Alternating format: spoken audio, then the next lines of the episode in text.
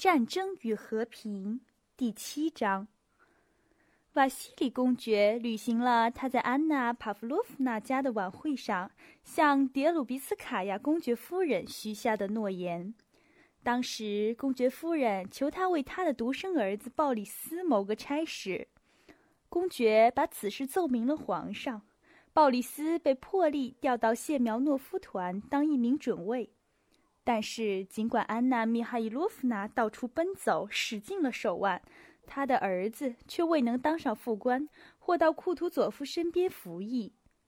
在安娜·帕夫洛夫娜家的晚会举行后不久，安娜·米哈伊洛夫娜回到了莫斯科，直接去有钱的亲戚罗斯托夫家。他在莫斯科时就在他们家落脚。他的那个刚提升为准尉。并立即调到禁卫军的宝贝儿子鲍里斯，从小就在他们家受教育，在他们家生活过好多年。禁卫军部队已于八月十日从彼得堡开拔了。留在莫斯科置办军服的儿子，应该去拉季维洛夫的途中追上队伍。罗斯托夫家正在过两个娜达利亚母亲和小女儿同名哈他们的命名日。从早晨开始。波瓦尔大街上，罗斯托娃伯爵夫人的那座全莫斯科闻名的大宅子门前，载着前来祝贺的人们的马车来来往往，络绎不绝。伯爵夫人带着漂亮的大女儿，在客厅里陪了一批又一批不断前来的客人。伯爵夫人的脸型是典型的东方女人的消瘦，她四十五岁上下。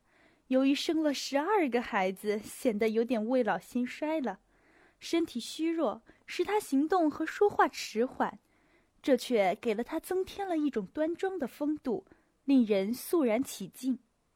安娜·米哈伊洛夫娜·德鲁别斯卡娅公爵夫人像自家人一样坐在这里，帮助接待客人，陪他们说话。年轻人待在后面的房间里。他们都认为无需参加接待客人的事。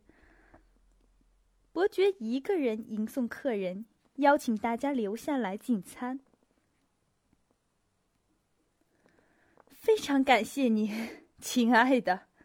我代表我自己和两个亲爱的过命名日的人感谢您。别忘了留下吃饭，不然我会生气的。亲爱的，我代表全家诚恳的请求您，亲爱的。他对所有的人毫无例外的说着这些话，不加任何改变。他那胖胖的、快乐的和刮得光光的脸上带有同样的表情，把所有客人同样的紧紧握手，不断重复着点头哈腰的动作。送走一位客人后。伯爵便回到还待在客厅里的男客和女宾身边来，他挪了挪圈椅，坐了下来，带着一副喜欢享福和会过日子的人的神气，不缺礼节地分开双腿，把两只手放在膝盖上，意味深长地晃动着身子，和客人一起猜测天气变化，谈谈养生之道，有时说俄语，有时则说很蹩脚。但自信讲得很好的法语，然后又带着疲惫的恪尽主人义务的样子去送客，同时整理着秃头上稀疏的白发，再一次请客人留下吃饭。有时他从前厅回来，经过花房和仆役室到大理石大厅，那里正在摆八十人用餐的餐具。他一面看着正在搬的银器和瓷器，摆桌子铺提花。桌布的仆人，一边把贵族出身的总管德米特里·瓦西里耶维奇叫过来，对他说：“注意，米坚卡，要把一切安排的好好的。”“对，对。”他说，满意的扫视了一下摆开的大餐桌。主要的是餐桌要布置的好，这才对。说完，便得意的叹口气，回客厅去了。玛利亚·利奥夫娜·卡拉米亚带女儿到。伯爵夫人身材高大的随从从客厅门口用低沉的声音报告道：“伯爵夫人想了想，从嵌有丈夫肖像的金嘴鼻烟壶嗅了嗅鼻烟。这些客人真把我折磨得够呛。他说：“好吧，这是我接待的最后一个人。这个女人很讲究礼节，请进。”他用的是忧伤的声调，好像在说：“好吧，就请您把我折磨死吧。”一位身材高大、体型丰满、样子高傲的太太，带着圆脸的、满脸笑容的女儿进了客厅。走动时，一群窸窣作响。亲爱的伯爵夫人，已经很久了，这可怜的孩子生病来着，在拉祖莫夫斯基家的舞会上，我是那么的高兴。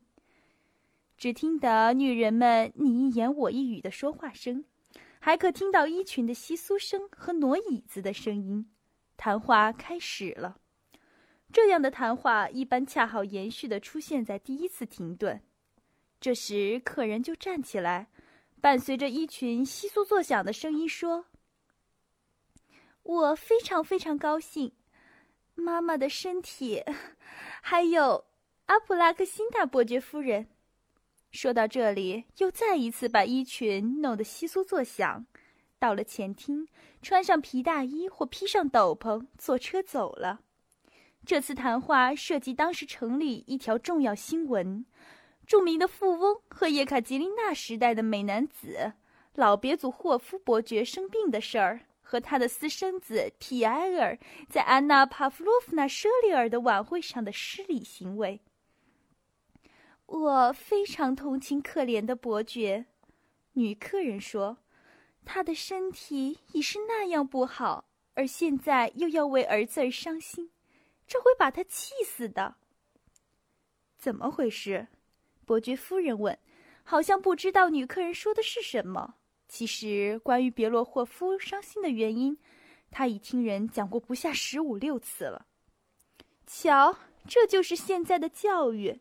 女客人接着说：“还在国外的时候，这个年轻人就任性胡闹；如今到了彼得堡，听说干了骇人听闻的事儿。”警察把他从那里赶出来了，这事儿当真？伯爵夫人问。他乱交朋友。安娜·米哈伊洛夫娜插进来。瓦西里公爵的儿子和他，还有一个叫多洛霍夫的。听说这三人干了天知道的什么事儿，两个人受到了惩罚。多洛霍夫被降为士兵，别祖霍夫的儿子被送回莫斯科。至于安娜托利库拉吉，他父亲设法把他的事儿遮掩过去了，但是仍然被赶出了彼得堡。他们到底干了什么？伯爵夫人问。这些人完全是强盗，特别是多洛霍夫。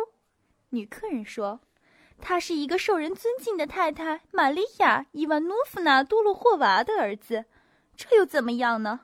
你想一想。”他们三个人不知从哪里弄了一头狗熊，把它放到马车上，带到了女戏子那里。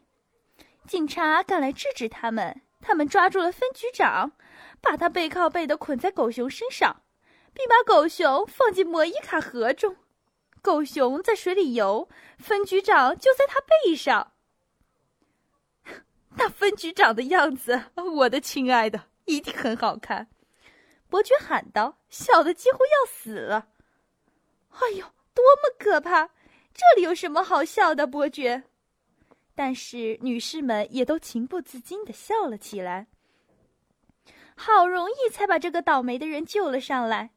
女客人继续往下说：“这是基里尔·弗拉基米洛维奇·别洛霍夫伯爵的儿子想出的好主意，来寻开心。”他加了一句。而人们都说他受过良好的教育，而且很聪明，这就是在国外受教育的结果。虽然他很有钱，我希望这里谁也不接待他。曾有人想要把他介绍给我，我坚决拒绝了，因为我家里有个女儿。为什么您说这个年轻人很有钱？伯爵夫人问，弯下身子避开姑娘们，而姑娘们立刻装出没有听的样子。要知道，那老头儿只有私生子，好像皮埃尔也是私生子。女客人挥了挥手：“我想他有二十个私生子。这时，安娜·米哈伊洛夫娜公爵夫人插嘴了，她想要显示自己有很多关系和了解上流社会的所有事情。问题在于，她以压低声音、意味深长地说：“基里尔·弗拉基米拉维奇别祖霍夫伯爵的名声，大家都是知道的。他有多少孩子，连他自己也记不清。但这个皮埃尔是他最喜欢的。”去年这老头儿还是很漂亮的，伯爵夫人说：“我没有见过更好看的男人。”现在变得很厉害，安娜·米哈伊洛夫娜说：“我曾想这样说。”他接着说下去：“瓦西里公爵由于妻子的关系，是全部财产的直接继承人，但是老头非常喜欢皮埃尔，一直问他的教育。”而且还给皇上奏过一本儿，因此，如果他死了，谁也不知道这巨大的财产会落在谁手里，不知道得到他的是皮埃尔还是瓦西里公爵。总共有四万名农奴和几百万家财。哎，我对这知道的很清楚，因为瓦西里公爵本人对我说过。而且，基里尔·弗拉基米洛维奇是我的堂弟舅舅。他还是巴利亚的教父呢，他添了一句：“听他的语气，他好像并不看重这件事儿似的。”瓦西里公爵昨天已来到了莫斯科，有人对我说他是来视察的。女客人说：“是的，但是与此同时，公爵夫人说这是借口。”其实是在得知基里尔·弗拉基米洛维奇伯爵病重后，特地来看他的。然而，亲爱的，这是一件很有意思的事儿。伯爵说，他发现年纪大的女客人没有听他说话，便转身对小姐们说：“哈，我想分局长的样子一定很好看。”于是他想象分局长如何挥动双手。想到这里，又哈哈大笑起来，笑声响亮而低沉，他的整个胖胖的身体也随着笑声晃动起来，非常。平常吃得好，特别是喝得好的人才会发出这样的笑声。好吧，就请诸位留下来吃饭，他说。战争与和平第八章。接着出现了一阵沉默。伯爵夫人望着那位女客人，愉快的笑着。不过，她并不掩饰自己此时的心情。如果女客人站起来告辞，她并不会感到丝毫的不快。女客人的女儿已经在整理自己的衣服，用疑问的目光看着母亲。这时，从隔壁的房间里忽然传来几个男人和女人朝门口走的脚步声，以及绊倒椅子的响声。一个十三岁的女孩跑了进来，细纱的短裙里面不知裹着什么。到了房间中央才停下。显而易见，她跑得太快了，无意之中冲出去很远。这时，门口出现了一个穿着粉红色领子衣服的大学生，一个禁卫军军官，一个十五岁的女孩和一个穿着童装的、脸色红润的胖男孩。伯爵跳了起来。摇摇晃晃地走过去，伸出双臂，做出搂住跑进来女孩的姿势。哈哈，就是他！伯爵笑着喊道：“过命名日的人来了！今天我亲爱的过命名日。亲爱的，什么事儿都得有个时间。”伯爵夫人假装严厉地说：“你总是惯着他，艾丽。”她又对丈夫说了一句。你好，亲爱的，祝贺您。女客人说：“多么好的孩子！”她又转过去对母亲说：“女孩长着一双黑眼睛和一张大嘴，看起来并不漂亮，但是很活泼。她因为跑得太快，连衣裙的上衣部分滑了下来，露出了小肩膀。乌黑的鬓发向后倒，细小的手臂裸露着。”下身穿一条镶花边的裤子，脚上穿的则是一双长口小皮鞋。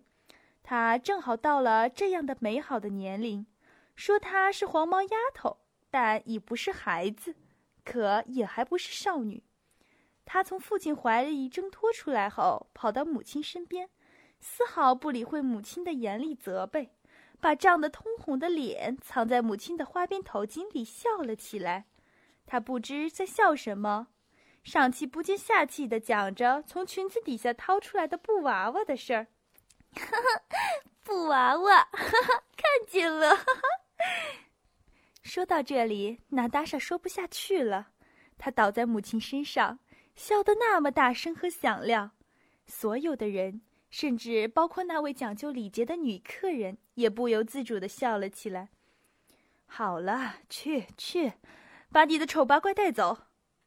做母亲的假装生气的推开女儿。这是我的小女儿。